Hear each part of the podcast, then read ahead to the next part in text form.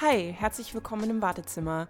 Mein Name ist Doria und in diesem Podcast reden wir gemeinsam über alle möglichen Themen, die Menschen mit chronischer und/oder psychischer Erkrankung betreffen können.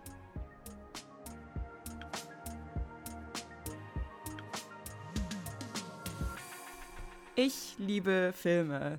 Ich arbeite auch in der Film- und Fernsehbranche und habe einige Freunde, die auch richtige Cinephiles sind. Diese Freunde wissen auch, dass ich trotzdem einige Filme nicht mit ihnen schauen werde. Denn ich schaue so gerne Filme, habe aber auch eine PTBS. Da fallen automatisch einige Filme weg, denn bei Szenen mit extremer Gewalt hört es relativ schnell bei mir auf. Manchmal bin ich jedoch nicht darauf vorbereitet, wenn ich mich zum Beispiel nicht davor informiert habe.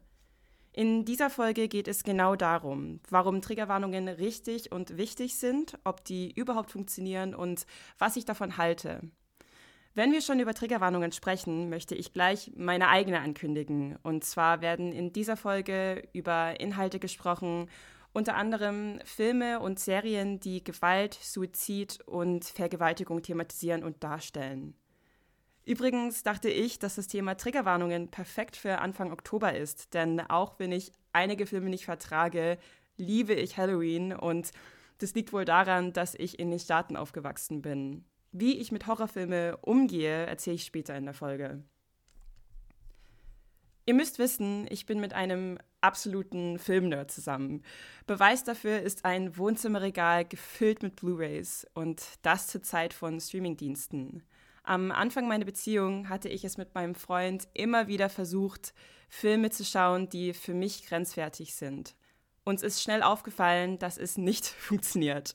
Von Inglourious Bastards von Quentin Tarantino habe ich es die ersten fünf Minuten geschafft und habe erstmal eine Stunde auf der Couch geheult. Und obwohl ich so gerne I, Tonya schauen wollte, musste ich abbrechen. Aber ich muss sagen, da probiere ich es später mal wieder, weil ich den Film an sich genial finde. Dann haben wir es jedenfalls so gemacht, dass wir zusammen nur Filme geschaut haben, die er schon kennt. So konnte er gut einschätzen, ob ich es gut durch den Film schaffe oder wann er mir sagen soll, die Augen zu schließen oder kurz wegzuschauen. Mittlerweile nutze ich verschiedene Tools, um vorbereitet zu sein. Ich schaue schließlich auch gerne alleine Filme oder mit Freunden. Und diese Tools werde ich nachher auch auf jeden Fall als Empfehlung auflisten. Und Ich nutze auch Letterboxd. Das hat zwar kaum was mit der Folge zu tun, aber ich muss es erwähnen, dank bestimmter Menschen in meiner Berufsschule habe ich den Drang, jeden Film in eine App zu loggen. Mehr dazu später. Es gibt schon einen Bezug. So, also, ja. Bei, ähm, bei Büchern vergesse ich es oft. Ich lese auch gerne und vergesse einfach, dass Bücher auch volles Potenzial haben, was verstörende Inhalte angeht. Ich lese auch gerne ähm, Contemporary Fiction und da kann gefühlt alles passieren. Und in letzter Zeit gab es auch einen großen Colleen Hoover-Hype. Das ist eine Autorin, die auf TikTok ziemlich doll gefeiert wurde. Und ich kann nur sagen, wenn du eher der sensible Typ bist, lass es. Jetzt kommen wir zur Geschichte ähm, von Triggerwarnungen. Und der Anfang gab es ein bisschen so bei Netflix, bei der Serie Tote Mädchen lügen nicht. In der Serie handelt es sich um ein Mädchen, das sich zum Schluss der Serie umbringt. Man sieht so gut wie alles. Und ebenso wird eine sehr lange Vergewaltigungsszene gezeigt, die einem visuell auch wenig spart. Diese Serie war vor ein paar Jahren sehr beliebt, vor allem unter TeenagerInnen. Ich hatte sie selbst damals mit 16 geschaut und war aufs Minimum gebracht, leicht verstört. Mittlerweile gibt es Triggerwarnungen oder auch Content Warnings genannt in unterschiedlicher Richtung. Auf Social Media werden zum Beispiel geheilte Narben manchmal zensiert und mit einer Triggerwarnung vermerkt. Dann gibt es auch bei Videospielen, Film- oder Kunstinstallationen Triggerwarnungen für Epilepsie, da bestimmte Lichtsequenzen epileptische Anfälle auslösen könnten. Und vor allem auf Streaming-Plattformen werden über sämtliche Inhalte wie zum Beispiel Drogenkonsum oder Tierquälerei ähm, gewarnt. Das wird meistens zu Beginn eingeblendet. Vor ein paar Monaten war ich auf dem Filmfest Dresden und sogar dort gab es Triggerwarnungen zu den einzelnen Kurzfilmblöcken. Das fand ich als Filmfanatikerin sehr cool, weil man ja nicht wirklich weiß, was auf einen zukommt und so konnte ich schauen, in welchen Blöcken ich rein kann. Und ich muss sagen, das lief so semi gut, aber ich bin einfach froh, dass es Fortschritte gibt.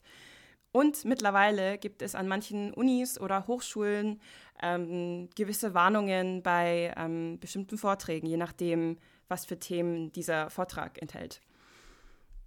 Jetzt würde ich gerne über Gewalt in Filmen sprechen und inwiefern das was mit mir macht. Filme haben, wie gesagt, eine große Bedeutung für mich. Ich hatte ja beim Einstieg erwähnt, dass mein Freund Cineast ist. Das ist aber nicht der Grund, warum ich gerne Filme schaue. Es ist eher, weil ich Kunst liebe und Filme für mich einfach dazugehören. Ich befinde mich ja auch in der Ausbildung zur Mediengestalterin Bild und Ton und dazu gehören auch die Bereiche Konzept, Kamera, Schnitt und so weiter, was natürlich auch Vorlieben von mir sind. Auch wenn ich jetzt heutzutage keine Kamera mehr körperlich schaffe, gibt es trotzdem einige Bereiche wie Konzept und Schnitt und Co., die ich total gerne mache und ähm, nichtsdestotrotz interessieren mich ja alle Bereiche, die diese Ausbildung umfassen. Ich könnte jetzt total abdriften, ähm, aber ich schaue einfach gerne Filme und Serien und lese auch, wie gesagt, gerne Bücher. Triggerwarnungen sind ja total unterschiedlich und helfen einem dann, wenn man gegenüber bestimmte Themen empfindlich ist. Bei mir ist es sämtliche Quälerei, ob psychisch oder körperlich. Gewalt verkrafte ich nur zum bestimmten Anteil. Was für mich noch wichtig zu sagen ist, dass ich nicht per se gegen Gewalt in Film bin. Es ist ein wichtiges Mittel und wird für einige verschiedene Zwecke eingesetzt. Leider kann ich nur oft nicht so richtig entscheiden zwischen Fiktion und dem echten Leben. Mich nehmen Szenen manchmal so stark mit, dass mir kotzschlecht ist oder ich weine oder mitten in der Nacht von einem Albtraum aufwache und nicht wirklich weiß, wo ich gerade bin. Manchmal schaffe ich es zu unterscheiden. Zum Beispiel vertrage ich die Serie Stranger Things ganz gut, schaue aber dann trotzdem weg, wenn ich merke, es wird gleich ein bisschen Gemetzel geben. Fight Club und American Psycho sind Beispiele für zwei etwas härtere Filme, wo ich zwischen Fiktion und Realität unterscheiden kann. Warum auch immer, ist es in meinem Kopf noch machbar. Ich muss sagen, ich finde die Drehbücher zu den Filmen auch einfach großartig. Und wenn ich über dieses Entscheiden spreche. Natürlich erkenne ich den Unterschied ähm, zwischen Realität und Fiktion im Film. Es geht aber eher darum, dass ich das dargestellte Leid so stark spüre und mir denke, ja, okay, das ist zwar gerade ein Film, aber sowas passiert halt auch in der Realität und das nimmt mich total mit. Außer paranormale Dinge, ähm, je nachdem, woran man so glaubt. Dann gibt es Quentin Tarantino. Außer Once Upon a Time in Hollywood schaffe ich seine Filme leider nicht. Dazu eine Anekdote. Er wurde mal in einem Interview von einer Frau namens Jan gefragt, warum er so viel Gewalt in seinen Filmen darstellt. Und da hat er nur geantwortet, because it's fun, Jan. Und ich fand es irgendwie selber witzig. ähm, leider ist es für mich nicht fun, auch wenn ich weiß, Tarantino-Filme sind an sich total beliebt sie sind einfach nichts für mich. Und da bleibe ich lieber bei Arthouse-Filme. Wobei, sie sind auch nicht ohne ähm, ganz schön viele leider. Da gleich mal eine Empfehlung für alle, die in einer ähnlichen Situation sind wie ich. Stay away von dem Regisseur, Drehbuchautor, was auch immer, Lars von Trier. Ähm, ja, an dieser Stelle möchte ich Rechte in Filmen ansprechen, ganz kurz nur. Regeln zu Trägerwarnungen sind bisher noch recht schwammig und hängen meistens von dem Land ab, worin man sich befindet. Ich habe bei der Recherche zu den Regeln wenig herausgefunden und habe nur gelesen, dass Netflix UK ihre Inhalte freiwillig an der Board of Film Classification schickt und sich dort von einer Gruppe von Zuschauenden überprüfen lässt. Oft habe ich aber auch gelesen, dass der Einbezug von Triggerwarnungen dem Urheber überlassen ist. Kurzer Disclaimer. Ich bin keine Medizinerin und deshalb ist dieser Podcast auch kein Ersatz für eine professionelle medizinische Beratung. Und weiterer Disclaimer. Deutsch ist nicht meine Muttersprache. Sei mir deshalb bitte nicht böse, wenn sich der ein oder andere Grammatikfehler hier eingeschlichen hat. Ja, jetzt kommen wir dazu, warum Triggerwarnungen wichtig sind. Und sie sind sinnvoll für Menschen, die grundsätzlich sensibel gegenüber Gewalt sind. Entweder weil sie das einfach nicht gut vertragen oder schon Vorerfahrungen gemacht haben. Beispiel, setzt man sich abends auf die Couch und spielt einen Film auf Netflix ab, ohne zu realisieren, dass es sich gleich um etwas Gewalttätiges handelt. Der Film Drive mit Ryan, Ryan, mein Gott, ich komme aus Amerika. Der Film Drive mit Ryan Gosling ähm, sieht ja mega aus, nur weiß man vielleicht nicht, dass auf einen Kopf es eingedroschen wird, bis nichts mehr da ist. Weiß man das aber, ist man vorbereitet und kann gegebenenfalls diese Szene überspringen. Dann gibt es noch Menschen, die eine psychische Erkrankung haben, in diesem Zusammenhang ähm, eine PTBS haben, also eine posttraumatische Belastungsstörung. Durch Trigger erleben sie ihr Trauma zum Teil wieder, was natürlich sehr belastend ist. Das kann ich durch meine eigenen PTBS bestätigen.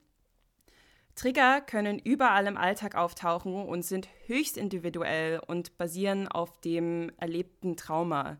Das ist jetzt nicht so, dass man irgendwie leicht irritiert ist, wenn man getriggert ist, sondern man fühlt sich wie in der Vergangenheit zurückgeworfen und ist innerlich total aufgewühlt. Menschen mit einer PTBS wissen meistens, was ihre Trigger sind und können diese durch Triggerwarnungen natürlich recht gut umgehen. Natürlich sind manche Menschen mit einer PTBS auch grundsätzlich sensibler gegenüber Gewalt. Es geht mir zumindest so. Es gibt Filme, wo ich weiß, dass ich sie auf jeden Fall nicht schauen möchte, weil ich weiß, das könnte mich triggern. Und es gibt Filme, wo ich weiß, dass es grenzwertig werden könnte, mich aber nicht direkt triggern wird oder ich es zumindest versuchen möchte.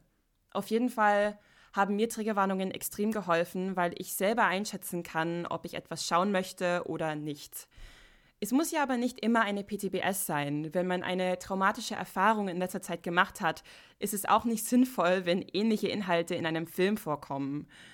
Gleiche Situation, anderes Beispiel. Jemand hat eine traumatische Erfahrung in letzter Zeit gemacht. Vielleicht ist ein bekannter ähm, Suizid begangen. Die Person setzt sich auf, abends auf die Couch, denkt, man schaut gleich einen Film über Liebe namens Meet Cute und dann kommt aber heraus, dass die Protagonistin suizidal ist. Sowas ist leicht umgehbar mit einer Suizid-Triggerwarnung zu Beginn des Films. Und wie gesagt, manche Menschen sind auch einfach sensibel, auch hochsensibel genannt, was ich total gut verstehen kann. Man muss nicht traumatisiert sein, um bestimmte Inhalte nicht vertragen zu können.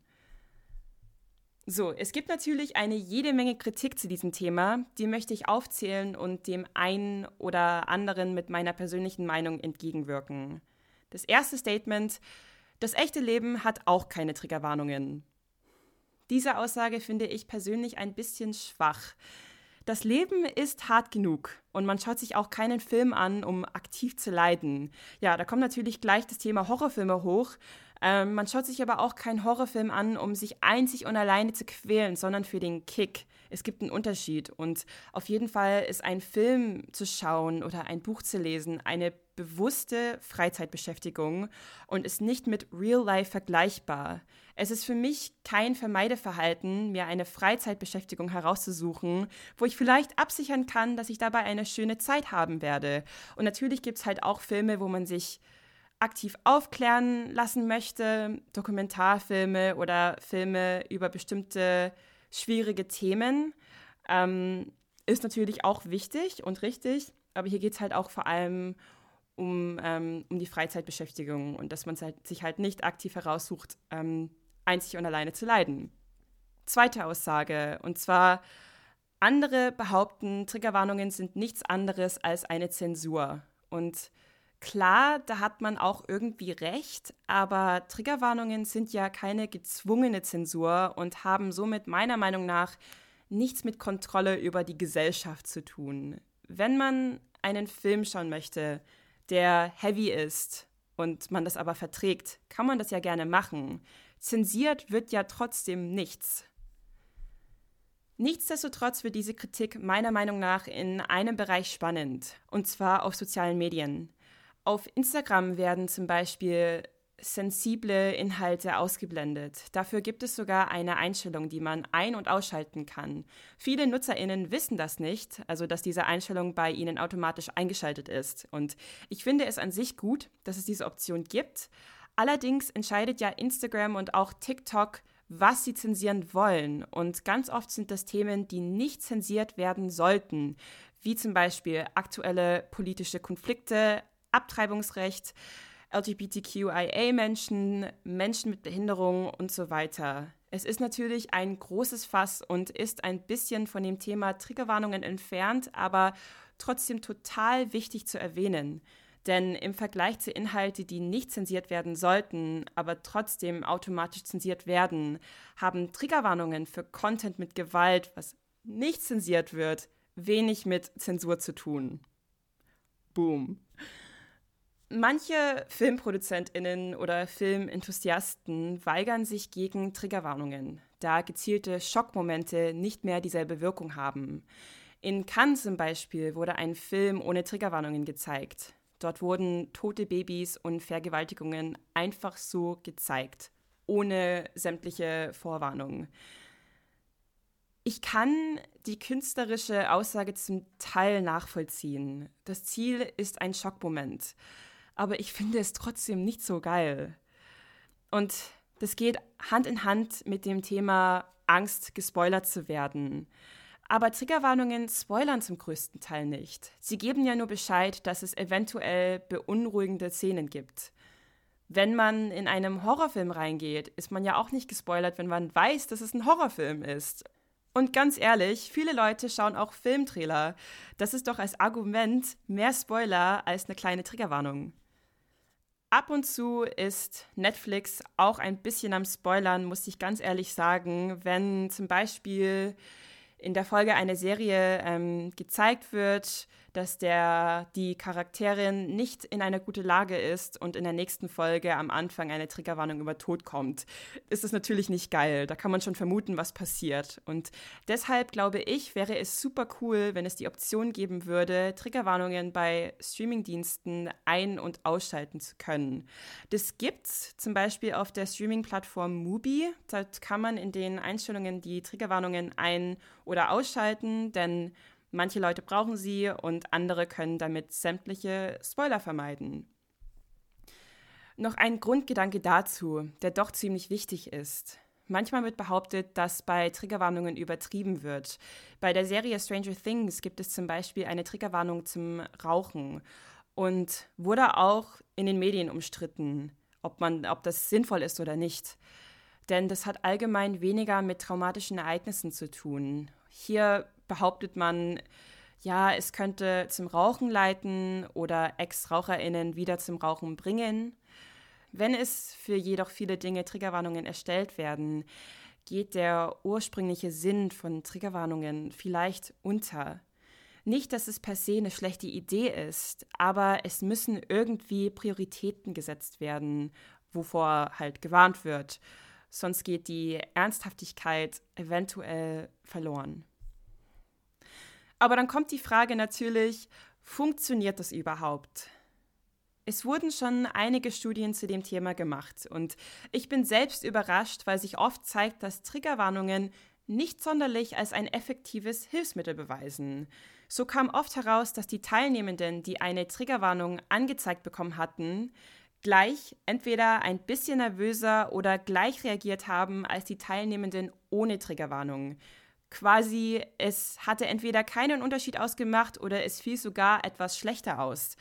Grund hierfür ist vermutlich diese Angst beim Antizipieren, weil man weiß, es kommt etwas auf einem zu, aber man weiß nicht, was genau oder wann. Deshalb wurden sie schon als kontraproduktiv bezeichnet. Ich kann nur behaupten, dass mir Triggerwarnungen sehr doll helfen, vielleicht aber auch, weil ich damit aktiv umgehe. Anzeigen von Streamingdiensten fallen mir auch nicht so sehr auf. Wenn ich wirklich wissen möchte, ob mir ein Film zu brutal ist, schaue ich selber im Internet nach. Und es gibt hier im Vergleich zu den Studien ein großer Unterschied. In den Studien wurde quasi bisher verglichen, wie zwei Menschengruppen auf einen gemeinsamen Inhalt reagieren. Eine Gruppe bekommt eine Vorwarnung und eine bekommt keine. Beide haben trotzdem den Inhalt, also den gleichen Inhalt konsumiert und die beiden Gruppen reagieren bisher ähnlich. In Real Life ist es ja aber oft nicht der Fall. Wenn man das ernst nimmt und sich angesprochen fühlt, dann schaut man im besten Fall den Film nicht oder liest das Buch nicht oder geht aus der Vorlesung raus. Denn wenn man sich eben von einer Triggerwarnung angesprochen fühlt, dann ist man wenigstens vorgewarnt oder weiß, okay, ich soll es lieber lassen, ich schaue den Film nicht und so weiter. Das ist meiner Meinung nach der Sinn dahinter. Und ich glaube, das wurde in den Studien bisher nicht mit einbezogen. Also, dass der Inhalt gegebenenfalls nicht nach einer Triggerwarnung konsumiert wird. Ich hatte mich auch mal mit meinen Mitbewohnis, also in meiner WG, unterhalten, die beide in einer Uni sind. Sie haben erzählt, dass ein Prof ohne Vorwarnung ein ziemlich heftiges Video in seiner Vorlesung gezeigt hatte. Und ich würde sagen, meine beiden Mitbewohner, sie sind recht stabil und es hatte trotzdem was mit denen gemacht. Und sie meinten zu mir auch, sie hätten sich gewünscht, dass es eine kleine Vorwarnung gab. Jetzt kommen wir zu den Vorteilen von Triggerwarnungen. Trigger Warnings bringen mehr Vorteile als Nachteile, vor allem wenn sie richtig eingesetzt und genutzt werden. Für mich hieße das, dass man selber nachschauen kann, ob das, worauf man sich einlässt, gerade richtig ist. Dann sind die Leute nicht in Anführungsstrichen gespoilert und man kann trotzdem bei Interesse nachschauen, ob man den Film oder das Buch packt. Beim Kino könnte man ja auch die Triggerwarnungen im Programm mitvermerken. Und jetzt noch kurz zu Halloween, Spooktober oder auch Shocktober genannt. Es klingt erstmal so, als würde ich mich ein bisschen widersprechen. Aber ich kann es einfach nicht lassen. Halloween ist für mich eine sehr schöne Erinnerung. Meine Kindheit war tatsächlich immer damit in Verbindung gebracht, am 31. Oktober durch die Straßen meiner Nachbarschaft mit Freunden zu baumeln, in Kostümen und ähm, einen absoluten Überschuss an Süßigkeiten zu sammeln. In den Staaten wird es einfach anders gefeiert. Viele Menschen machen aus ihrem Vorgarten ein Haunted House. Und das heißt, allein der Weg vom Bordstein zur Haustür kann das absolute Erlebnis sein. Es ist total immersiv und als Kind einfach das Beste. Deshalb liebe ich Halloween und schaue fast ausschließlich im Oktober Horrorfilme, natürlich nicht alleine. Dabei versuche ich, die etwas leichteren Filme zu erwischen, meistens mit einer Decke vorm Gesicht und alle psychische Folgen, die ich erlebe, ähm, versuche ich einfach als spooky abzustempeln. Das ist sozusagen meine einmonatige Konfrontationstherapie im Jahr. Und auch wenn es wahrscheinlich dumm ist, hilft es. Ich vertrage mittlerweile einiges mehr als vor zwei, drei Jahren. Und so kommen wir schon zum Schluss mit Empfehlungen und Tools, von denen ich anfangs etwas erwähnt hatte. Zusammengefasst bin ich davon überzeugt, dass Triggerwarnungen helfen können, wenn man richtig damit umgeht.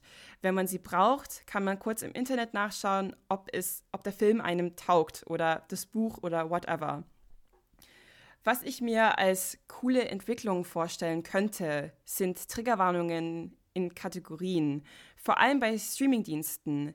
Ich hatte ja schon erwähnt, dass man bei manchen Streamingdiensten die Triggerwarnungen ein- oder ausschalten kann.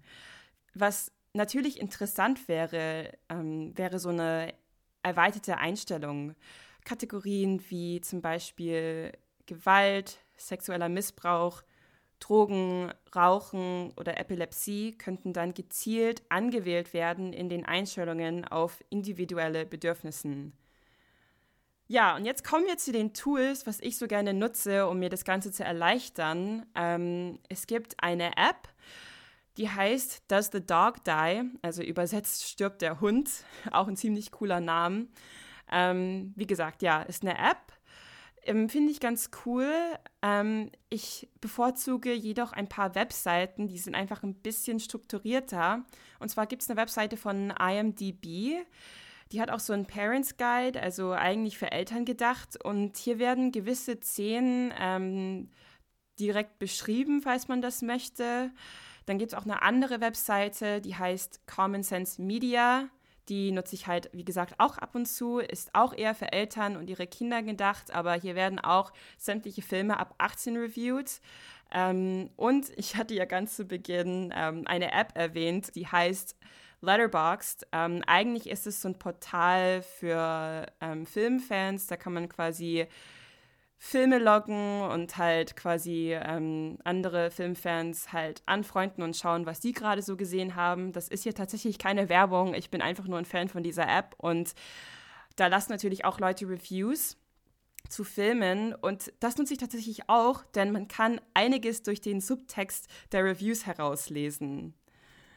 Ja, aber ich muss sagen, was ich am meisten nutze, ist die Webseite von IMDb. Die finde ich wirklich gut. Also ja, genau, die Buchstaben IMDB. Ist zwar alles auf Englisch, aber es, ich finde, es geht. Es ist alles wirklich recht nutzerfreundlich gemacht. Ja, mehr habe ich nicht zu sagen. Ähm, haut rein bei Halloween. Vielen Dank fürs Zuhören. Ähm, wenn ihr euch verkleidet, dann ähm, könnt ihr natürlich gerne auf Instagram ähm, auf dem Post zu dieser Folge schreiben, was ihr so macht. Das, das interessiert mich immer total. Und wenn euch den Podcast gefallen hat, könnt ihr gerne eine Review auf Spotify hinterlassen. Das müsste auch auf Apple Music funktionieren. Das würde mir natürlich eine riesige Freude machen. Und wie gesagt, die Insta-Seite gibt es auch at im Wartezimmer. Vielen Dank fürs Zuhören und Happy Halloween!